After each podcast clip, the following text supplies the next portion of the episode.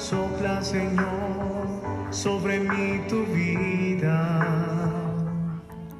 Reconciliarse con la persona a la cual nosotros hemos ofendido. Qué bueno es en este tiempo. Qué bueno es que, que siempre nos estemos recordando en cada momento que debemos reconciliarnos, que debemos arreglar tantas, tantas situaciones, tantos asuntos con la otra persona. Yo creo que es la raíz, esa, enemistad o ese de pronto ese pleito, es la raíz de tantas situaciones que luego se generan. Odios, venganzas, resentimientos, traiciones, disputas. Es decir, tantas, tantas consecuencias que, que de hecho dejan una enorme herida dejan, dejan dolores demasiado grandes, demasiado fuertes. Y muchos de nosotros quizás no logramos superar todo eso, no logramos restablecer nuestra vida, sanar esas relaciones.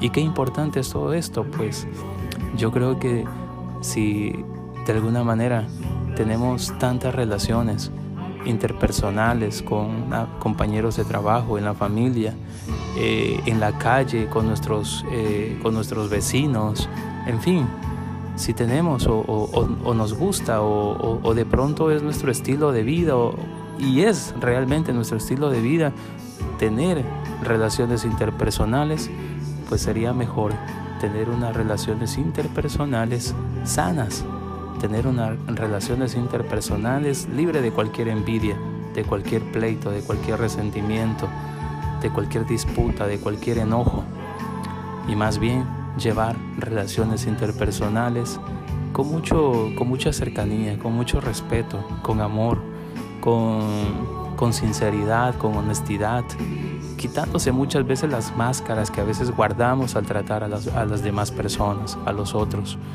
A veces queremos decir algo, pero nos detenemos porque decimos, no, esta persona reacciona de mala manera o esa persona no es digna de mi confianza.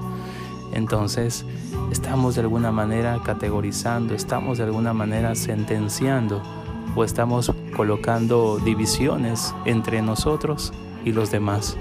Así que en este tiempo yo te invito a que tú y yo podamos ser capaces de, de ir sanando, de ir realizando o formando estas relaciones interpersonales sanas, libres de cualquier envidia, de cualquier situación que cause división.